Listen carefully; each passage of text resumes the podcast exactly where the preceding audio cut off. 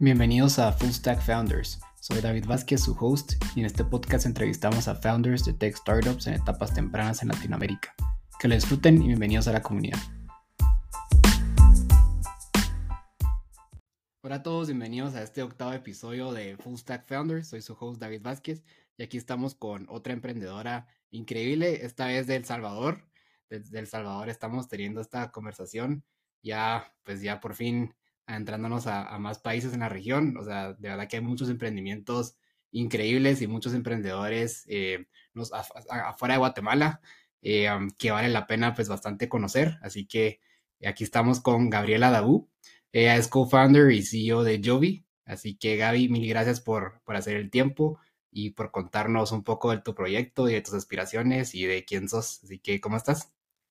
Bien, gracias. Y gracias a ti por la invitación. Ya te lo dije antes, pero te lo repito aquí live. bien, ¿y tú qué tal? bien, súper bien, súper bien, súper bien. Aquí muy emocionado de, de tenerte en el programa. Eh, um, un honor también para mí. Eh, así que, pues bueno, si quieres, vamos a darle a conocer un poquito a la audiencia sobre, sobre tu background. Eh, um, pues Gaby está estudiando ingeniería en negocios en la Escuela Superior de Economía y Negocios de El Salvador ya ahorita está por, por terminar su último semestre, ¿verdad? Eh, tuvo varias internships, primero en OMD, OMD Worldwide y luego en Aplaudo Studios, ahí en, El Salvador. trabajó en Strike. Strike es una startup bastante grande de pagos con criptomonedas. Estuvo en las áreas de operaciones y marketing. Y luego fue Junior, junior Product Owner en NYCO. Y pues hoy es co-founder y CEO de Jovi. Así que eh, um, Gaby, eh, lo máximo por tenerte acá. Eh, um, tengo muchas preguntas, pero si quieres, empecemos con el rollo de tech. O sea, veo que tenés bastante experiencia en empresas bastante relacionadas con temas de desarrollo de tecnología. Um, estudiaste, pues estás estudiando negocios, o sea, ¿por qué de todas las ramas que había así por haber a las que te podrías dedicar y desarrollarte profesionalmente? Eh, ¿Qué te llamó la atención de, la tecnología? ¿Cuándo nació ese como esa tu pasión? ¿Y cómo fue que te fuiste metiendo en el mundo tech?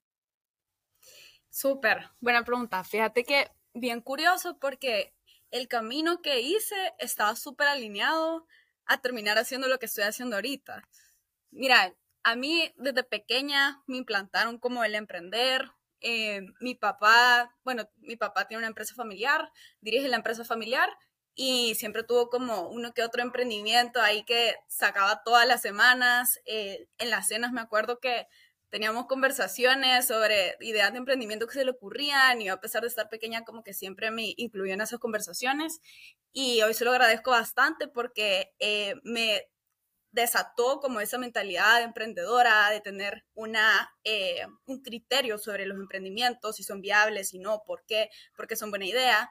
Y, y más adelante también como que en mi crecimiento desde pequeña eh, era de esas que salía a vender a la colonia, eh, galletas, a tocar puertas, o sea, yo era full vendedora. lo que em, sea. Sí, te lo juro. No, lo que sea, lo que sea. Yo, mi mamá iba y, y, compraba galletas ya empaquetadas, yo las sacaba y las vendía. No había nada en la casa, gracias a que yo vendía todo. y, y bueno, nada, ya estando en high school como que se volvió más serio el querer emprender de verdad y me empezó a llamar la atención el tema de las startups porque empezó a surgir en El Salvador una startup que ganó bastante reconocimiento que se llama UO, que es el equivalente a, Delivery Heroes o, Rappi, ¿verdad? Una, una empresa de delivery que le estaba yendo súper bien, me pareció súper interesante, me empezó a llamar la atención el tema de hacer una aplicación. Y yo hice el bachillerato internacional con una especialización en negocios y ahí eh, nos incitaban a participar en, en competencias de emprendimiento, en etapa idea, ¿verdad?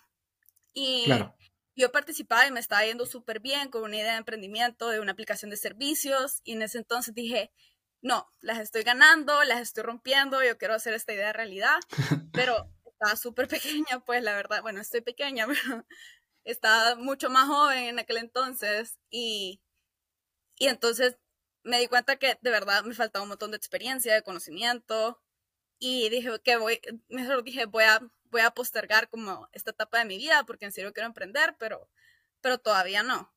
Y en eso entré a la universidad y, llegó la pandemia en plena, en plena universidad. Y me acuerdo que estando todos encerrados en las casas, me empezó a tocar bastante el tema de que muchas familias salvadoreñas estaban sufriendo económicamente por la situación. Y emprendí una pastelería social, que quería decir que todas las ganancias iban directo a familias afectadas económicamente por la pandemia.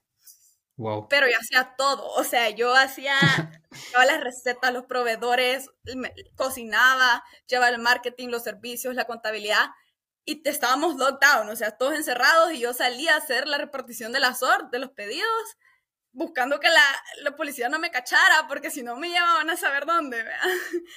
eh, en ese entonces, como estaba en la universidad, yo tenía beca académica en ese momento, tenía que estudiar para mis exámenes, entonces me dormía todos los días a las 4 de la, de la mañana, cocinando y estudiando. Wow. Hasta que dije, ya no doy, qué bueno que ayudé a alguna familia. Ah, en eso me contactó Hugo para meter la pastelería a la plataforma.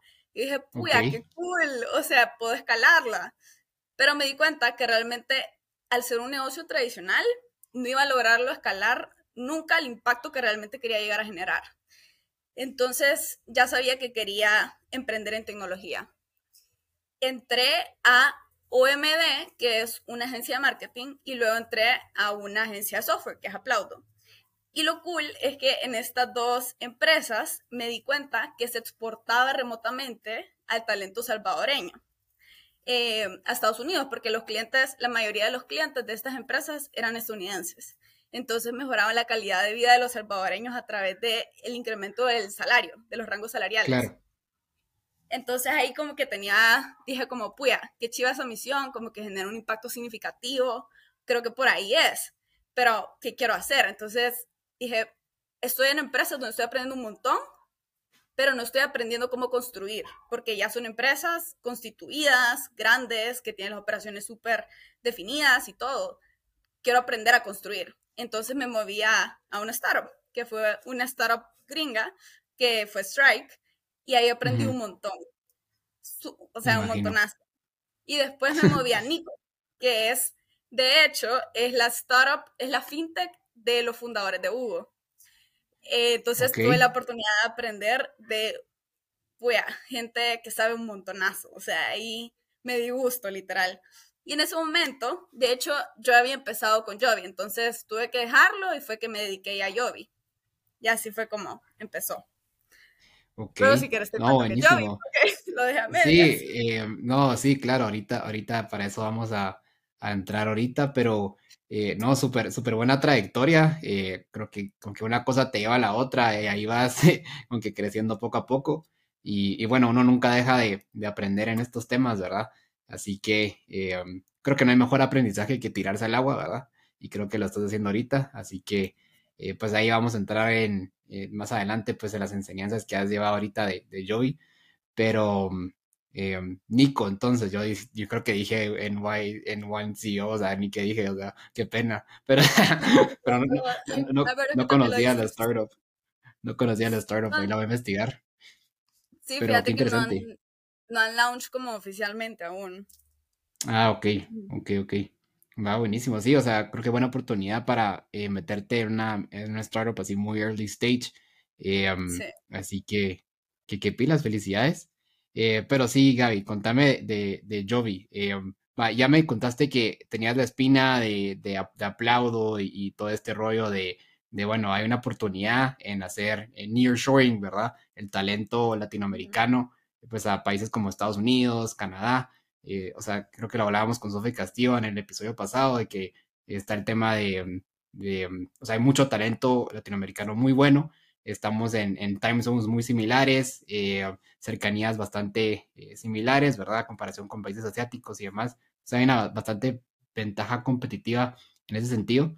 Eh, ¿Cuándo fue que dijiste, o, digamos, de, todas las ideas que, seguro, estoy seguro que has tenido muchas ideas y pues ya lo mencionaste, que de todo platicabas con tu papá y todo, ¿por qué dijiste, vamos a, quiero emprender eh, precisamente pues en, este tema de, exportar talento salvadoreño en este caso, eh, pues a, estos países, digamos, y de dónde sale la, idea de Jovi original y por qué te seguiste por eso. Buenísimo, te cuento.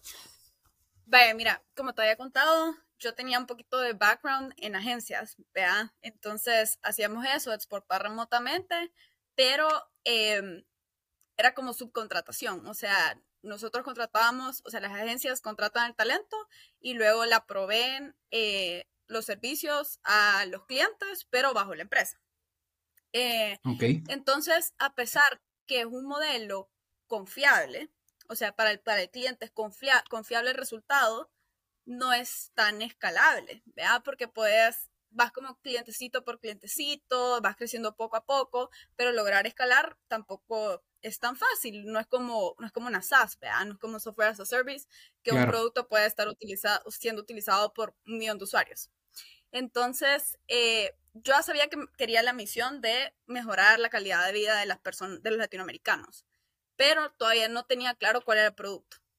En Strike conocí a un desarrollador, un programador, que también quería emprender y nos, sentamos a platicar, me acuerdo, a una cafetería, eh, me estaba contando lo que él había hecho y fue como, bueno, ¿y por qué no hacemos algo?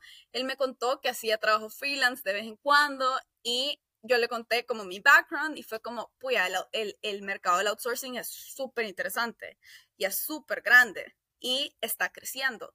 Y el, y el, el freelance en Latinoamérica ha crecido 42% desde el COVID. Entonces, se ve que es the future of work, vea. Eh, nueva modalidad de trabajo, incluso más del 50% de los latinoamericanos trabajan en condiciones informales, entonces hay una oportunidad de desarrollar esta industria y hacerlo bien. Entonces, ya sabíamos que queríamos la industria, ahora el producto, o sea, como, ¿qué hace, o sea, ¿cuál es el valor añadido que damos? Vea, no, una plataforma marketplace de talento, ya. Entonces lo que hicimos fue un focus group de, de, freelancers y personas que habían contratado freelancers. Y nos dimos cuenta de un problema que se daba recurrente en ambos lados. Por un lado, a los freelancers muchos los contrataban, por ejemplo, a un desarrollador, pero él tenía que subcontratar a otras personas que le ayudaran, por ejemplo, a un diseñador UI UX. Y pasaba también con los diseñadores UI UX que les pedían el diseño de un website, pero él tenía que subcontratar al programador. Por el otro lado. una, una, cadenita así. Ajá. ya me imagino los problemas de comunicación que han de surgir ahí. No, total, total. Y por otro lado, em, los, las personas que querían contratar talento, pero crear equipos, normalmente se iban por contratar un project manager que subcontratara también al talento. Entonces, ¿qué, o sea, ¿cuál era el problema aquí?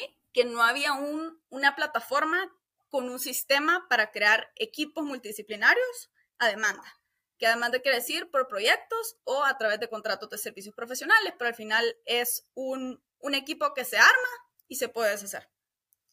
Em, entonces eso fue lo que, lo que, lo que como que nuestro, la base de Yobi, fue, vaya, armemos un marketplace de talento, pero centrado en crear equipos multidisciplinarios de tecnología, marketing y diseño nos centramos en esas categorías porque son donde hay más oferta y demanda también de estos servicios en esta modalidad. Eh, y de talento latinoamericano y cualificado, que es un valor añadido porque si queremos exportarlo, quitamos la, mitigamos como esa barrera de, eh, de, de, riesgo, como inseguridad en contratar a personas que no puedes ver de frente o que no están en tu país y que no sabes al final cómo te van a dejar en mal y te van a hacer perder tiempo y dinero. Entonces, eso es lo que hacemos. Sí, buenísimo. Eh, o sea, creo que está clarísimo el problema que estás atendiendo. Eh, sí veo que hay una necesidad eh, justamente pues en, en, todo este tema de, de, colaboración, más cuando estás desarrollando productos de, de software. así que creo que tiene total sentido. Um, ahora, Gaby, tal vez contarnos un poco más del producto como tal. O sea, digamos que yo soy, digamos que yo tengo una, una empresa de, no sé, digamos que tengo un, restaurante en Estados Unidos, pues si quiero hacer una app para, para mi restaurante y, quiero contratar un equipo de freelancers, eh, ¿cómo funciona eh, como que ese, ese customer experience cuando yo me hago sign up a Joby? Eh, ¿Cómo consigo el, talento? ¿Cómo pago, digamos? ¿Cuál es ese modelo de negocio detrás? Y sí, contarnos un poquito más sobre el producto. Buenísimo. Vaya, tú como cliente, si tenés eh, ingresado a la plataforma, te registras y en la plataforma tú tenés tu dashboard donde tenés eh, tus proyectos activos, tus proyectos publicados, etcétera, y puedes publicar un proyecto o puedes hacer una contratación. Cuando vos le das clic a ese botón, tenés tres call to actions, que puede ser el primero es eh, llenar un formulario para crear un proyecto.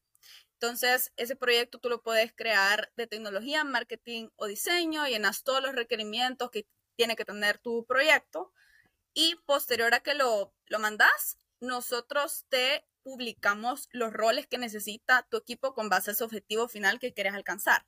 Ya tú solo lo aceptas y se publica y empezás a recibir ofertas económicas para esa plaza. Luego está también la contratación recurrente, que con temporalidad indefinida, que es prácticamente un contrato de servicios profesionales, que este puede ser eh, tiempo completo, medio tiempo, un horario específico, una cantidad de horas específicas, o puede ser pago por hora efectiva también. Y eso es cuando ya tenés claro los roles que querés para tu equipo eh, y no tanto el objetivo final por el que querés pagar, sino que querés estar pagando recurrentemente a ver cómo evoluciona o tenerlo a largo plazo. Y luego está un call to action para tener una llamada con alguien del equipo que eh, te va a asesorar sobre qué deberías elegir eh, y cuáles son los roles que deberías crear y te va a mandar otro formulario para que lo llenemos en conjunto. Entonces así poderte hacer la recomendación también y, ayudarte a, a, llenar ese formulario. Una vez que se publican los roles, ajá, tú empiezas a recibir ofertas económicas. Digamos, si es por proyecto y están los roles de UI UX, de front-end developer, back-end developer y project manager, pues entonces vas a recibir cuánto está dispuesto, una oferta económica que muestra cuánto está dispuesto a recibir cada uno de los jobbers, así le decimos a nuestro talento, por desarrollar su rol adentro del equipo. Y además, si es por proyecto, va, va a mostrar también el tiempo que se va a tardar en dar el entregable. Entonces tú ya puedes escoger con base a tu presupuesto, con base al perfil que estás buscando y a los requerimientos que tenés, quiénes van a conformar a tu equipo. Contratás a los que querés y una vez que se contraten todos, se procede a hacer el pago del proyecto. Se hace el pago del 100% prepago porque nosotros lo retenemos como garantía para que una vez recibas el entregable final, si está acorde a lo que pusiste en el briefing, que es la especificación del proyecto, pues entonces ahí nosotros liberamos los honorarios correspondientes del talento. Si es contratación recurrente, pues entonces mes a mes se tienen que realizar los pagos correspondientes, pero es un solo pago y nosotros administramos la repartición de los honorarios. Y así. Súper. Sí, entonces digamos ahí Joey funciona. No, y ah, dentro de la plataforma también tienes chats grupales, puedes chatear individualmente. Una vez que crees un grupo, se te crea un chat grupal para ponerse, eh, para coordinar y, empezar a trabajar y poder empezar a colaborar. Ok, buenísimo, madre Gaby, tengo un montón de dudas, pero, o sea, súper bien, o sea, me parece algo genial, genial lo que, lo que están haciendo. Eh, como que cabal, creo que Joey funciona como ese intermediario que da confiabilidad, pues, a, a este como exchange de, de servicios. Eh, una duda que, que, me surge es con este tema de, o sea, me parece una idea súper innovadora, pues, lo de, lo de manejarlo por, por teams eh, um, multidisciplinarios. digamos, o sea, pero, digamos, yo vengo y contrato, digamos que necesito un team de cuatro personas, por ahí te va. Y um, iba como que de backgrounds diversos y cada uno con su expertise distinto. Eh, como que como, porque digamos que, que, un, que un equipo funcione productivamente tiene que haber temas como de compatibilidad y, y demás, ¿verdad? O sea, eh, como que qué, qué tan interdependientes son como que cada team member entre sí y, digamos cómo Joby ha estado, no sé si has visto, o no sé si es un reto que tienen y que, que, has percibido, eh, el hecho de que va, puede que yo sea muy bueno como front-end developer, pero puede que no me, no, no, me relacione muy bien yo, o sea, con alguien de, de marketing y que, que, el, team en conjunto pues no sea tan productivo. no, sé si, no sé si me estoy dando a entender eh, cómo le haces para que ese, esos teams eh, como que estén bien armados, digamos, y, y no sea eh, que, el hecho de, tener personas tan diversas eh, entre en conflicto con la productividad del proyecto. Súper. Va, mira, te cuento. Primero, uno de los requerimientos principales es tener la capacidad de, de, ejecutar tu rol adentro del equipo en sentido de hard skills, ¿vea? Entonces nosotros vemos de que el talento sea cualificado. ¿Cómo lo hacemos? Tenemos un filtro de calidad que eh, el Jobber tiene que llenar un formulario eh, para poder ingresar, o sea, de aplicación a la plataforma en el cual nosotros evaluamos, por ejemplo, su GitHub, si es un programador, eh, su portafolio, si es un diseñador, si cumple los criterios de calidad, vemos todas las skills que, que coloca, em, las, las, las, hard skills que tiene, las soft skills que tiene, su perfil de LinkedIn, les pedimos datos personales y los proyectos en los que ha trabajado previamente. Esa es la información inicial para poderle dar acceso a la plataforma. Una vez que se le da, que revisamos todo eso y que sea acorde a nuestros estándares, se, y bueno, se le, da, se le da acceso y ya puede ofertar en las oportunidades laborales. Es súper importante este filtro porque como trabajamos con equipos, si una persona no tiene la capacidad para desempeñar su rol dentro del equipo, se puede caer todo el proyecto eh, o todo el equipo por una sola persona. Entonces, al final el cliente termina perdiendo probablemente tiempo, dinero no, porque tiene una garantía, pero sí tiempo que es valioso, que al final es tan valioso como el dinero. Entonces, eh, sí es como un factor importante para nosotros.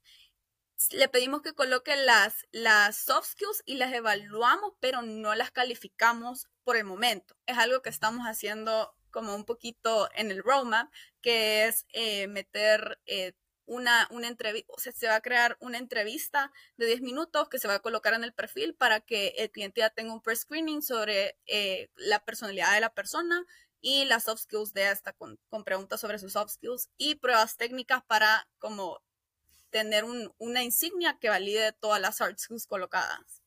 Entonces es un poquito así. Además, al cliente, dependiendo la cantidad de jobbers que necesites, si son más de, más de dos, se le incita que adentro del equipo hay un project manager. ¿Por qué? Para que haya alguien administrando las tareas de la, o sea, pues del equipo y al final no estén regados por ahí, haciendo cada quien lo suyo, y al final no haya una coordinación y una comunicación coherente, ¿vea? Entonces, eh, si, si se le incita a que haya un project manager, si la persona o la empresa ya tiene alguien que se va a encargar de liderar el equipo, pues entonces esa persona puede tomar el rol. Y además siempre hay un job expert, le decimos nosotros, que es alguien eh, a disposición del cliente para ayudarle si tiene algún problema o hacer una intermediación laboral, o sea, mediar, pues, a través de la plataforma.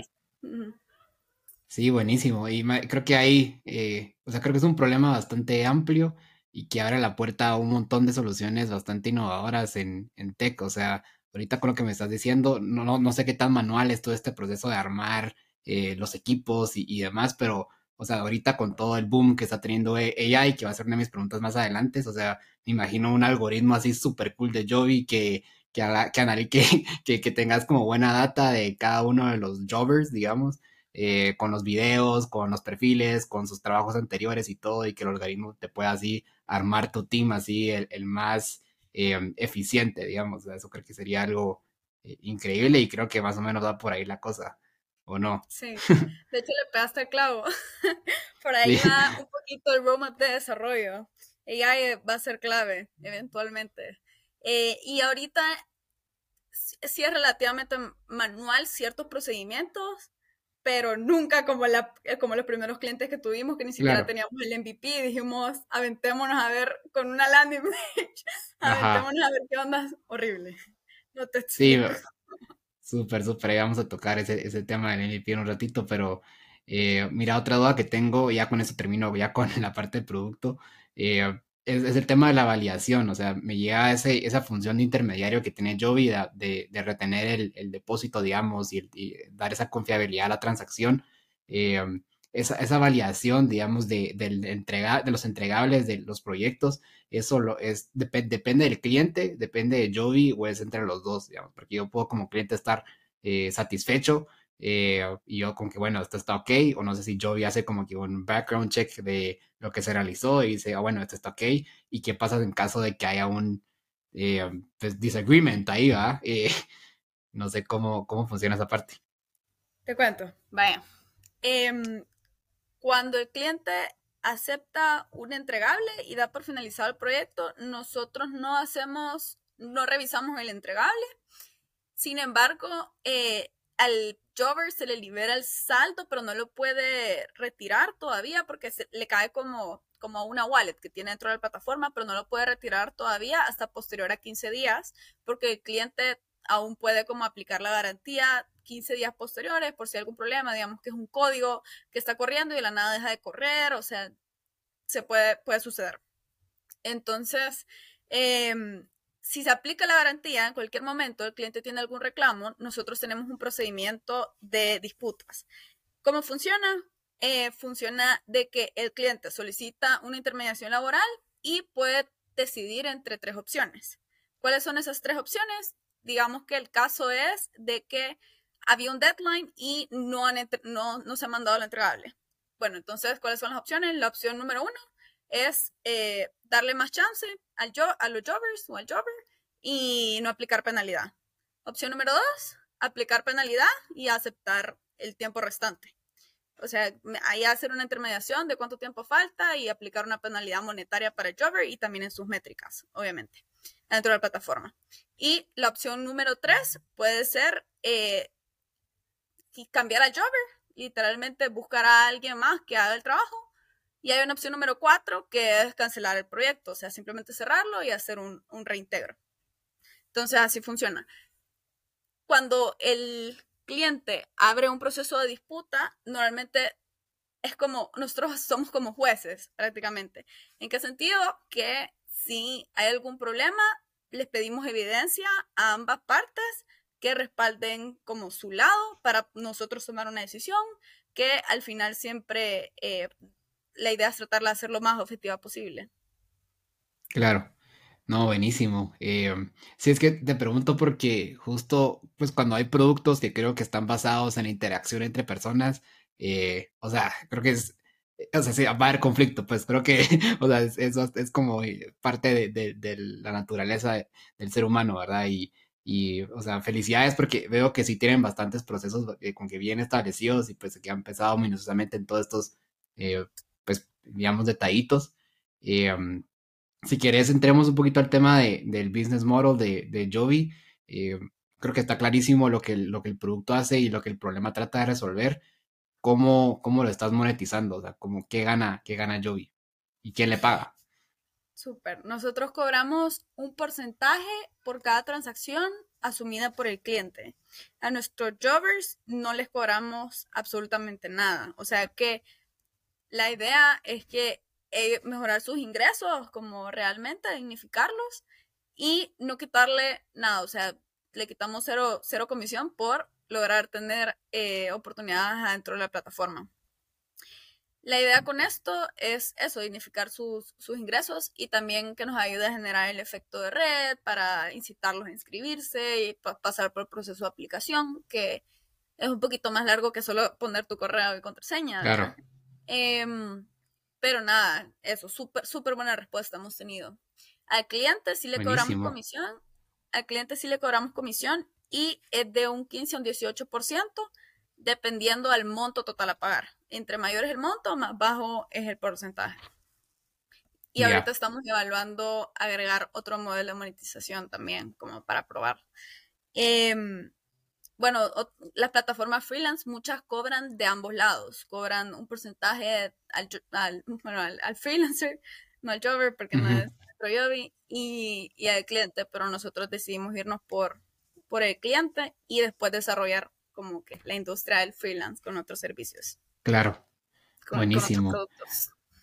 Súper. Eh, sí, creo que está bastante eh, básico, digamos. O sea, creo que eso es un no-brainer, ¿verdad? Y, y, sí, o sea, la idea es, es, justo eso, pues ir probando pues otros, otros modelos y, y pues a ver eh, precisamente qué es lo que, lo que sirve y que tiene más sentido para escalar, ¿verdad? Eh, va, y ahora veo que tenés un producto súper robusto, eh, o sea, felicidades, o sea, aunque sí le han metido muchísimo coco, me has mencionado mil features en, en, el poco tiempo que, que sé que Jovi tiene, pues de, de que empezó. así que mi duda es más, ¿cuál, cuál fue tu MVP? O sea, con que, ¿qué, dijiste? Bueno, o sea, vamos a, empezar a validar la idea con esto. Y, y, cómo, cómo se veía ese producto y cómo le hiciste para conseguir esos primeros clientes. Bueno, primero que nada, las felicitaciones se las mando a mi equipo de desarrollo porque son unos cracks. La verdad que han cumplido mis exigencias y yo soy exigente, así que cracks. Madre, sí, es eh, que De todo. O sea, me mencionaste chats, me mencionaste perfiles, videos, de que no sé qué, o sea, de todo, pues. Así que, por lo que, por lo que es bastante robusta. Pero sí, pero sí contame cómo, cómo fue que empezaron. No, sí, ahorita te cuento, solo te quería comentar de que nosotros ahorita no estamos como funded por investors, entonces pues se las han rebuscado en lograr sacar todas las features que queremos que tengan eh, de una u otra forma, o sea, increíble.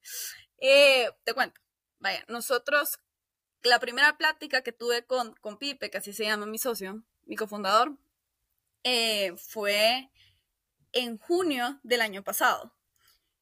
En junio del año pasado fue literalmente, quiero ver, no, sí, junio del año pasado. Ahí dijimos, va, eso es lo que queremos hacer. Empezamos con el research, vea, con el focus group y todo. Y empezamos ya a desarrollar la plataforma, que en un principio no, no sabíamos como muy bien cómo iba a terminar siendo el producto. Empezó siendo solo como una plataforma freelance. Y ya después le fuimos agregando eh, todo lo necesario para que se convirtiera en lo que ahora pues, es el producto de Yobi. Pero en ese momento, eh, nosotros en finales de octubre, principios de noviembre, ya empezamos a recolectar jovers a través de alianzas estratégicas que tuvimos con universidades y con ITEX, que son startups en educación, que tenemos un partnership con Sophie. Okay. Em, entonces, eso, ¿por qué? Porque en Marketplace se da que hay, la, moneda tiene dos caras, ¿verdad? Tiene cara y cruz. Entonces, eh, ¿cómo se es que gire? ¿Cómo se es que gire la, la, rueda? O sea, porque si ya los clientes, pero no hay talento, no van a venir los clientes. Si, o sea, y el talento no va a llegar si tampoco hay oportunidades dentro de la plataforma. Entonces dijimos, dijimos bueno, hagamos un waiting list para, eh, para el talento, vea, contándoles de que van a tener 0% comisión y que van a tener oportunidades. Y entonces había mucho que ganar y nada que perder. Entonces se empezaron a registrar. Y a eso de enero, nosotros pensábamos lanzar el MVP para enero, pero no estaba listo, todavía faltaba. La verdad que es normal. En, el desarrollo de un producto es súper normal que pensás que es una fecha, pero después es otra y la seguís moviendo y moviendo y moviendo, súper normal. Pero yo pensaba que no, o sea, yo pensaba que la fecha tenía que ser la fecha. Y, en enero eh, ya se nos habían acercado una que otra persona queriendo, buscando talento y buscando talento y, y dijimos, bueno, ¿qué hacemos? Tal vez tratamos, hagámoslo manual. Y en eso empezamos a hacerlo manual y el MVP prácticamente fue una landing page que tenía un formulario de registro para jobbers y un formulario de registro para clientes o sea, el proceso de aplicación para Jovers y, y, un formulario para clientes. Y ese formulario de clientes te llevaba a un Calendly para agendar una llamada, nos contabas qué necesitabas y de ahí el MVP era yo. O sea, era yo como que escribiendo en grupos de WhatsApp, hicimos con Jovers como, ¿quién quiere este trabajo? ¿Cuánto ofertan? Haciendo un Airtable, mandando el Airtable, haciéndolo por correo, como back and forth. O sea, horrible. Espantoso. O sea, literal, ese, es, yo fui el MVP. Y, y, luego como que el MVP, o sea, fue un pre-MVP, la verdad, le decimos nosotros. Ya el MVP fue más o menos lo que es ahorita, fíjate, solo que no tan estético, o sea, más como funcional, pero no tan bonito. Ok. Pero sí tenía bastantes features, o sea, ya tenía, o sea, es prácticamente lo que es ahora. Porque lo lanzamos en febrero y ahorita estamos en mediados de abril. O sea, es súper poquito tiempo. Ah, sí, o sea, acaba de pasar. tiempo de generar otro producto. Claro, claro. No, pues buenísimo, Gaby. O sea, eh, pues sí, o sea, al final es lo que toca. O sea, eh, te viene un primer cliente a tocar la puerta, no lo vas a, no, no te vas a echar para atrás, pues ahí ves cómo lo haces. Así que, eh, pues excelente iniciativa, creatividad y todo. y mira, y, y, con temas de adquisición de, de clientes. O sea, creo que ahorita mencionaste el tema de los Jovers, pues que con estas alianzas has tratado, pues has ido creciendo esa base de, de Jovers que tenés en la plataforma, pero del lado de clientes, creo que eh, me imagino que es un reto, ¿verdad? Si estás eh, targeteada pues a Estados Unidos particularmente, habiendo pues tanta industria eh, a, la que puedes atacar, digamos, y, pues tanto mercado, eh, como que cuál es la estrategia que han estado manejando ahorita o que están montando, pues para, pues para aumentar esa base de clientes, ¿verdad? Si estás eh, segmentando pues en alguna industria en particular o digamos cuáles son las características de, cuál es el target de, de Joby para el lado del cliente. Vaya, te comento. De cliente, fíjate que, bueno, un, fun fact de Joby es que todos los clientes que hemos adquirido hasta el momento han sido con costo de adquisición cero y también el costo de adquisición de talento ha sido cero dólares. Ha sido súper orgánico, que es algo súper positivo y hemos tenido bastante requerimiento de talento. Así que súper bien. Pero, ¿cuáles son las empresas que nos llegan? La mayoría son startups. Y ahorita no estamos, la idea es eventualmente migrarnos a, migrar a, al mercado de Estados Unidos, pero ahorita estamos utilizando la TAM como un poquito como playground, o sea, no tanto como playground, sino que más bien como eh, moviéndonos por donde conocemos para luego ya más con una base de datos mucho más densa, con un producto mucho más sólido, irnos a Estados Unidos y como jugar en las grandes ligas y llevar a nuestra base de talento latinoamericano para allá y darles oportunidades allá, eh, que es nuestro goal. Pero ahorita, ajá, startups latinoamericanas son la mayoría. Sin embargo, fíjate que estamos teniendo, cerrando un deal con un banco que es centroamericano y también estamos en una prueba piloto con otro banco centroamericano, que son de células de trabajo de desarrolladores, que ellos los ocupan como de forma temporal para eh, crear productos o para trabajar sobre sprints diferentes que tienen sobre sus productos. Y pues ahorita ahí vamos. Entonces también corporativos parecen ser unos buenos clientes que tal vez no tan recurrentes, pero, pero que sí son una fuente de ingresos. Buenísimo. Sí, creo que clarísimo. Eh, cabal, o sea, eh, pulir bien el producto, eh, cabal, me, me, da cómo lo pusiste, pues el, que la TAM sea ahorita tu, tu playground. Eh, y sí, o sea, lo que te mencionaba, ir a, a las grandes ligas, como le dice Estados Unidos, eh, creo que eh, justo el, el, tema de segmentación es, es, algo muy importante y seguro pues será ir, irlo viendo ahí en el camino. Pues ahí, ahí nos, irás, nos irás contando. Um, y Gaby, mencionabas el tema ahorita de, de los developers en, en, en Joey, eh, que ahorita pues, o sea, les, acabamos de aplaudir y los acabamos de felicitar por el, por el, producto que tienen ahorita. Eh, contame un poquito del team size, eh, cuántos son ahorita y más o menos cuántos, cómo está distribuido el, el team. Súper. Fíjate que ahorita solo somos seis en el team, somos poquitos, pero queremos hacer más contrataciones, eh, dado que queremos hacer una ronda de, de, de, capital, de levantamiento de capital. Pero eso sí, tenemos un montonazo de advisors y mentores que no es que tengan participación, pero tienen, o sea, le, o sea, como que son personas cercanas a nosotros que tienen un montón de know-how, un montón de experiencia, ya sea emprendiendo, ya sea con growth, ya sea con venture capital, ya sea con finanzas, o sea, o sea, de todo, o sea, tenemos mentores de conocimiento de todo que nos han ayudado a sacar todas las áreas adelante aunque seamos pocas manos que las estemos trabajando. ¿Y cómo se divide? Pues ahorita eh, tenemos un vendedor, yo también aporto en la, parte en la parte de ventas, tenemos dos desarrolladores, tenemos un chico de marketing y tenemos una chica en operaciones. Y el chico de marketing y operaciones también ayudan en la ejecución como en la parte de atrás de, de, de la plataforma. Todos, todos operamos, la verdad. Todos somos operadores y cada quien tiene su rol. Es que, bueno, eso pasa bien común como que en las startups que en un inicio, siendo pocos, todos son todólogos. O sea, claro, de la nada te toca hacer cosas que nada que ver con tu área, pero te toca. Entonces, aprendes un montón, es súper cool. A mí me encanta, yo que soy bien interactiva, me fascina y me encanta aprender, pero no es para cualquiera. Claro, claro. Eh, um, Sí, eh, me parece súper interesante también lo que acabas de mencionar de, de los advisors. Eh, contame un poquito de ese e, ecosistema de, startups en, El Salvador. Me imagino que, vamos, porque hasta, estuviste trabajando en empresas tech y, y, y pues en, en, en, la fintech que mencionabas ahí en El Salvador, seguro hiciste un buen network, igual pues tu, tu co-founder ahí en El Salvador. Me parece curioso que tengas bastantes advisors dispuestos a, ayudarte y asesorarte en este montón de temas. Eh, entonces, me parece que, pues, no sé, contar un poquito cómo es el ecosistema de, allá de startups en, en El Salvador y, parece que está bastante unido, ¿no? O, cómo funciona.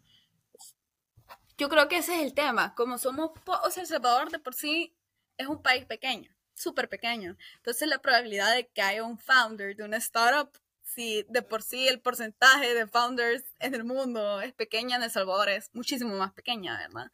Entonces, em, pues siendo pocos, nos gusta apoyarnos bastante. Em, por lo que, gracias a Dios, he llegado a conectar con un montón de gente en el ecosistema que le está yendo bien, algunos no tanto, pero han aprendido bastante de eso y lo quieren compartir y quieren ayudar a que, que los demás emprendedores nos vaya bien. Entonces, eh, sí, la verdad que súper, súper unido. De hecho, mi novio es también startupero, también tiene una startup. Entonces, eh, pues ya, paso hablando y oyendo de startups todo el día, yo paso escuchando podcasts además, y tengo un tío que también tiene una startup, em, o sea, y, es un poco diferente a los negocios tradicionales, ¿no? Como te contaba, yo crecí con mi papá dirigiendo la, la empresa familiar, pero algo totalmente diferente, como que necesitas un point of view que te diga, o sea, que no, o sea, es que es totalmente diferente, o sea, es no tener miedo a arriesgarse a lo desconocido, irse go big or go home, eh, lanzar ideas loquísimas, cosas que en una empresa tradicional como que no se te ocurrirían, eh, pensar en escalar como exponencialmente, es súper diferente. Entonces, como que las personas que sí como que en ese juego tratan de ayudar a los demás porque somos poquitos. Sí, eh, la verdad es que sí, total, totalmente de acuerdo. Justo en Guatemala también pasa un fenómeno similar.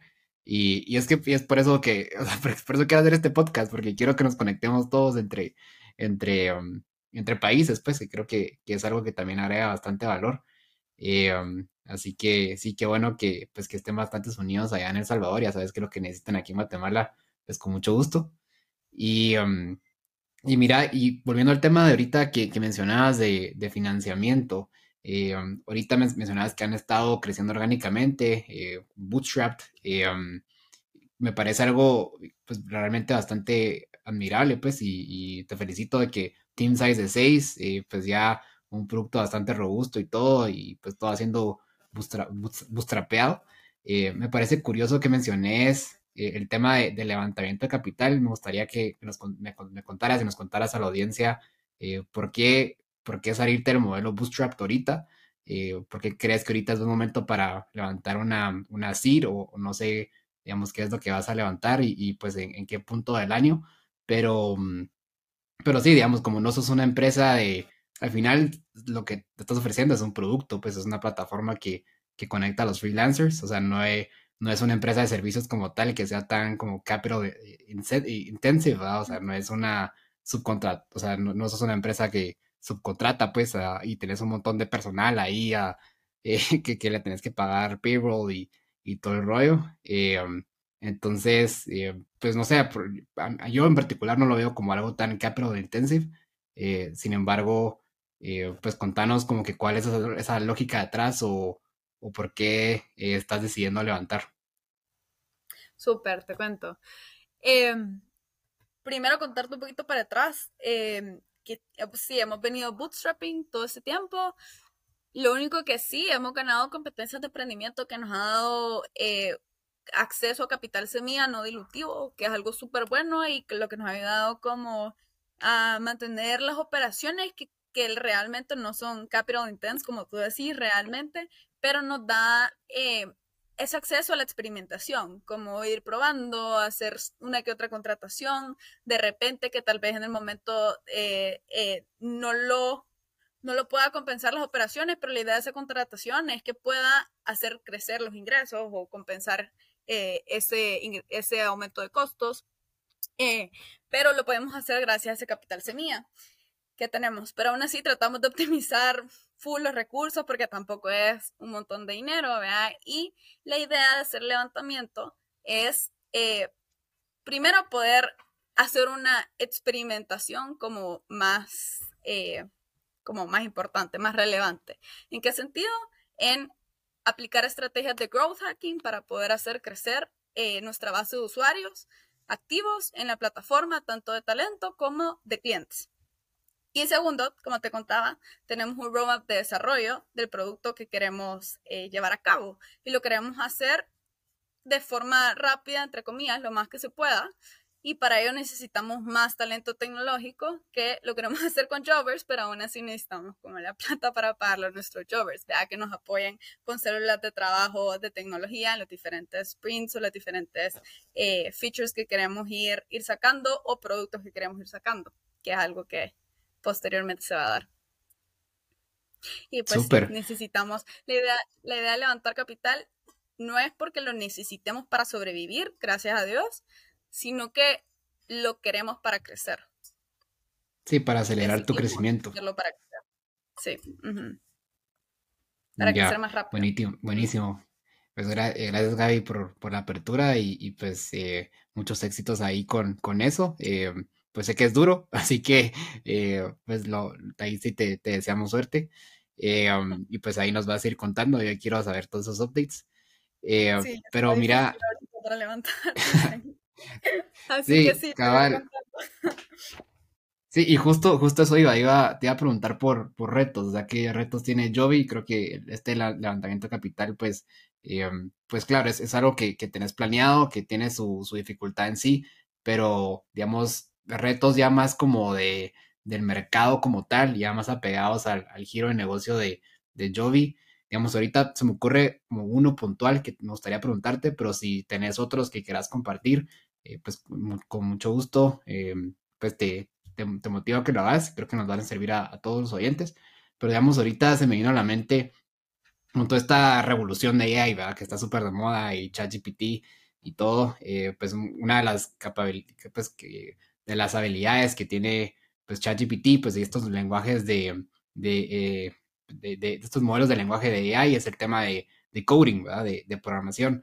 Entonces, ¿cómo, cómo es, eh, como que lo ven como una amenaza del lado de Joby, como decir, uy, la, demanda, digamos, por freelancers en temas de, de, para developers, ¿será que va a ir a la baja con, este, con estas nuevas tecnologías?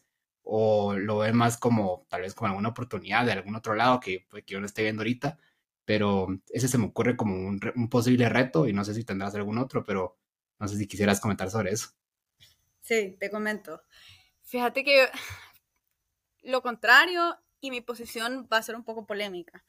Pero tal vez ChatGPT, la mayoría de trabajos que va, que va a quitar van a ser trabajos formales. Pero los desarrolladores se van a seguir necesitando, pero tal vez de una manera más óptima de recursos para los clientes o las empresas que quieran tener desarrolladores, que va a ser por proyectos, que puedan utilizar esas mismas herramientas. O sea, puede que haya más eh, tipos de empleos que se van a ir incluyendo, por ejemplo, prompt engineer o cosas así, que se van a ir incluyendo en la plataforma y, se van, y lo, lo puedan estar contratando por proyectos. O sea, es un poquito como, sí siento que es el future of work, como contratar en esta modalidad como más costo eficiente. Ok, buenísimo. Tú decís como... O como por lo menos las empresas, las empresas siempre van a tener personas full asalariadas, full pero va a ser más común tener equipos o personas que entren en la empresa y salgan para diferentes tareas que se necesiten realizar porque aumenta la, demanda de tareas o la demanda de, desarrollo de task o cosas así. Entonces, siento que sí siempre va a ser necesario como que la, fuerza humana utilizando estas nuevas tecnologías para eh, alimentar su trabajo, alimentar sus servicios. Pero esta modalidad de trabajo como que tiene bastante compatibilidad, siento yo. Ok. Sí, buenísimo, ¿no? De super value. Creo que por el hecho de, estar enfocado en, temas freelance, eh, ah, creo que esa es otra pregunta que, se me olvidó hacerte. Eh, mencionabas de que, eh, tipo, en, en Jovi hay, pues tenés un poquito dividido el tema de, en el business model de, de, los que son freelance por proyecto y de los que son como por contratación de, de servicios fijos digamos, como de estrategia de Jovi o, ahorita con tu base de, de Jovers, eh, ¿cuál, ¿cuál es el, enfoque, digamos? ¿Cuál es tu caballo de, batalla? ¿Van a ir, vas, a ir más por el lado de, de freelance por proyecto o, te vas a ir más por el otro lado? Las personas que quieren un equipo long term, les recomendamos contratar primero un equipo por proyectos para probar a su equipo y luego pasarse a una modalidad de contrato recurrente. Entonces ya puedes probar a tu equipo de una forma costo eficiente, que quiere decir que recibiste por lo que, o sea, recibiste lo que pagaste literalmente.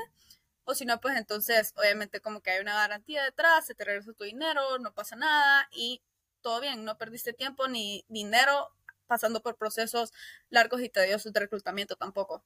Entonces, eh, lo probaste en la práctica y lo pudiste pasar a un modelo de contratación recurrente.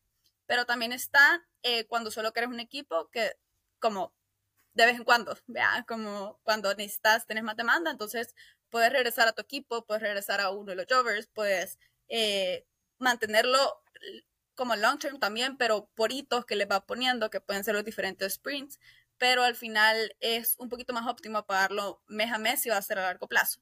Entonces, por eso creemos de que ambos se complementan como bastante bien y por eso eh, depende bastante de las necesidades que se tengan. Y por eso no nos queremos ir como solo por uno o solo por el otro, porque al final uno complementa al otro bastante bien. Como que puede haber un cambio de, de contrato, como que en cualquier momento. Ok, súper, sí. No, y, y regresaba a este tema eh, y lo ato con lo que estaba hablando antes con de lo de AI, porque como mencionabas tú, o sea, eh, también, también creo pues de que esto abre las puertas a muchos nuevos trabajos que van a ir surgiendo y por el hecho de que Joby esté enfocado pues en, en este, eh, en esta industria de, de servicios freelance o puede que también contratos más fijos, pero siempre con cierta flexibilidad eh, que estos, como tú mencionabas, que estos nuevos trabajos se vayan metiendo como dentro de los perfiles que va a tener Jovi, digamos. Entonces, como que lo, lo veo como una buena oportunidad. Así que, eh, pues sí, súper. No sé. Eh, pues Gaby, si querés para terminar y pasar a, pasarnos a las, a las últimas cuatro preguntas, no sé si tenés algún otro reto que se te, se te ocurra. si no, pasamos a, a las últimas cuatro. Pues básicamente dos que hablamos, que son el, eh, al final movernos a, bueno, tres, la verdad. El primero es el levantamiento de capital. El segundo es eh, utilizar eficientemente ese dinero y que sea exitoso, generar buenas métricas y pues poder atraer muchos más usuarios a la plataforma. Y el siguiente, que es la siguiente fase, pues movernos a, al mercado de Estados Unidos y ver, y ver si hay match. Vea que es, nuestra hipótesis. Buenísimo, súper. Hombre, ahí les, les, deseamos ahí muchísimos éxitos y, y, um, y, sí, o sea, ahí poco a poco sacando cada uno de esos y, seguro pues va a estar bien. Eh, um, va, mira, entonces para terminar aquí con el, el, este episodio con las últimas cuatro, las de siempre, eh, ¿algún libro que te haya ayudado a ti en tu camino de emprendedora eh, que le quieras recomendar aquí a la audiencia? Puede ser business, puede ser no business, lo que sea. Mis dos primeros libros que leí sobre startups, que uno es From Zero to One, que te ayuda a ponerte como en ese mindset de startups, porque es súper importante, eh, dado que, como te decía, los negocios tradicionales no son iguales a las startups, es completamente diferente. Entonces, llegar con una mentalidad de, negocio tradicional a querer hacer una startup puede ser crítico. Entonces, es un libro que bastante recomendado. También escuchar bastantes podcasts esencial, o sea, eso me dio todo el conocimiento que tengo ahorita, no la universidad, no la escuela, los podcasts. y escuché mucho este. Y eh, también... muy bien, muy bien.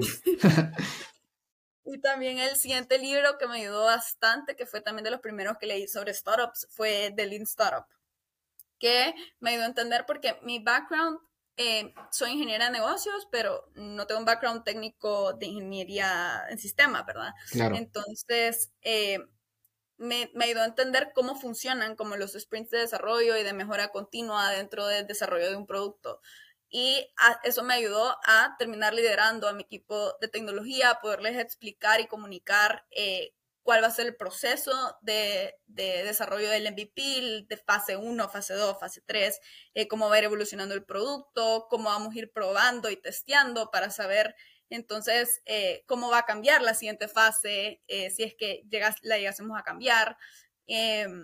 Y pues eso, cómo transmitírselos y cómo poder, cómo poder gestionar a mi equipo de tecnología. Me ayudó bastante. Súper. Va, eh, gracias Gaby. Eh, buenas recomendaciones. Y um, de ahí, ¿dónde te ves en 10 años? ¿Dónde me veo en 10 años? Me veo con mi quinta startup. Ah. Ojalá. Eh, Una cada dos años. no, o sea, definitivamente es que emprender me encanta, como que estar en, estar en la guerra, pues, o sea, eso me gusta, me gusta construir, pero yo creo que idealmente en 10 años, exit de Yobi, yo construyendo otra startup y a la vez con el éxito de Yobi poder ayudar a otras startups a también salir adelante, principalmente dentro de la región eh, centroamericana, Latam, eh, salvadoreña y guatemalteca especialmente. Eso. Em, y nada, eso, ojalá, o sea, ese es mi sueño, poder yo ayudarle a, otras, a otros emprendedores a salir adelante y poderles eh, como enseñar del éxito que espero que tenga. Perfecto, sí, buenísimo. Eh, um, claro que sí, o sea, creo que eh, pues parte de eso, pues es, dar de regreso a la comunidad, ¿verdad? Y, y sí, o sea, totalmente alineado con, con, tu misión, así que pues te motivo, pues, y, y con todo, con todo ahí, se puede. Y de ahí, eh, ¿a qué founder admiras? O sea, pues, que, estés estudiando, admiras, que te llegue, ya sea, puede ser alguien de Salvador, puede ser alguien de algún país vecino o alguien famoso allá en Estados Unidos, eh, alguien que ya haya fallecido, el que sea.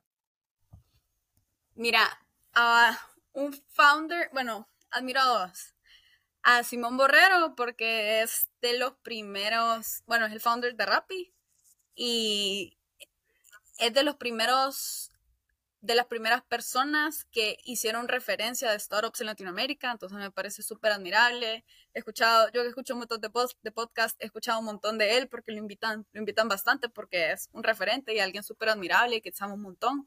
Entonces siempre aprendo cosas de todos los episodios que escucho de él, o sea, siempre tiene algo nuevo que decir. Em, entonces lo admiro bastante. Y también admiro a, a Vicente Sabarce, que es el CEO y founder de Yomi, que es el equivalente a Rappi, pero en Venezuela, porque fue de los primeros, los primeros eh, entrevistados en un podcast que se llama Startupiable, que me, o sea, me hizo clic, o sea, entendí todo, entendí el mundo de las startups en ese, en ese, en ese podcast y fue el que al final me animó a decir, bueno, ya sé algo, por aquí me quiero ir, me voy a aventar. Eh, super crack, he hablado con él, me llevo con él, es una, es un super genio, una gran persona, y nada, esos. Súper, gracias Gaby. Y, um, y bueno, por último, ¿a qué otro founder te gustaría que invitemos a, aquí al programa? Solo que, paréntesis, quiero hacer un fun fact a mí me llegó tanto ese, el, podcast que escuché de, de, Vicente que me acuerdo que yo tuiteé algo sobre ese episodio en, en Twitter. Yo nunca, yo nunca uso Twitter. Y él le dio like y, y, me dio follow y ahí conectamos y ahí empezamos a hablar y yo súper fangirl como... ok, ok. Nada, solo eso. Escríbanle a, su, a sus rockstars. Ajá, sí, uno nunca sabe. Me ha pasado también. Eh, pero, pues no, no, en Twitter, pero digamos, yo sigo mucho a, Lucas, eh, Lucas Lopatín. Lopatín. Um, ajá, va, y, y, justo el año pasado eh, um, sacó una beca, pues como que estaba dando una beca de mil dólares a alguien para validar su idea. entonces lo ganamos con mi co-founder de Bluegum y, um, y cabal lo conocimos y tuvimos ahí una, una meeting con él, la verdad es que sí, súper, súper cool. Así que, sí, es, es gente que, que uno, uno, siente que está, sí, es buenísimo, pero acá uno, piensa que esa gente está así en el Olimpo, pero realmente no, o sea, cabal es de atreverse a, a platicar con ellos y todo. Sí, al final, al final saben, saben que estamos en lo mismo, pues, o sea, saben el, el la, las palidas que estamos pegando, entonces se compadecen de nosotros. No, mentira. O sea, al final son gente súper accesible y que también le quiere devolver a la comunidad. Entonces, eh, siempre que pueden, muchos tratan de, muchos tratan de apoyar y hacer eso, devolver. Entonces, tal vez si le escribís a alguno de ellos, puede ser uno de los que quiera, con los que quiera conectar. Con los que... Claro, sí, ¿no? Em, ahí poco a poco, pero sí, buenísimo. De ahí, em, ¿a qué otro founder te gustaría que, que invitamos aquí al programa entonces? Eh, bueno, como te conté, mi novio también tiene una startup eh, y se llama Vitrinea. Y lo que es, es un marketplace para comprar y vender ropa de segunda mano. Entonces tú puedes vender tu closet de las cosas que ya no usas o también puedes renovarlo de cosas de alguien más que te gusten. Entonces, súper cool porque tienen eh, una misión que está bien alineada a la sostenibilidad y, a, y a temas medioambientales. Me parece súper interesante, me parece súper admirable. Eh, han tenido un roadmap duro, pero muy interesante porque he en todo ese recorrido sufriéndolo también.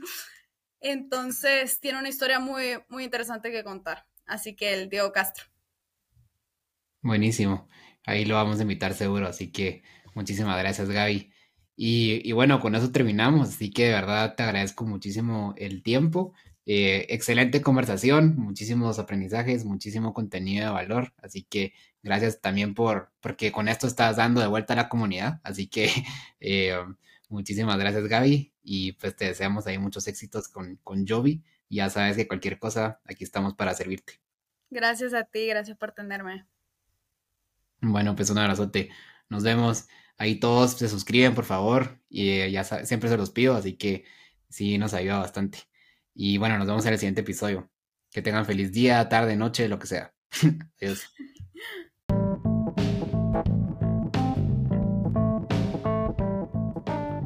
Gracias por escuchar este capítulo de Full Stack Founders. No olviden suscribirse y compartirlo.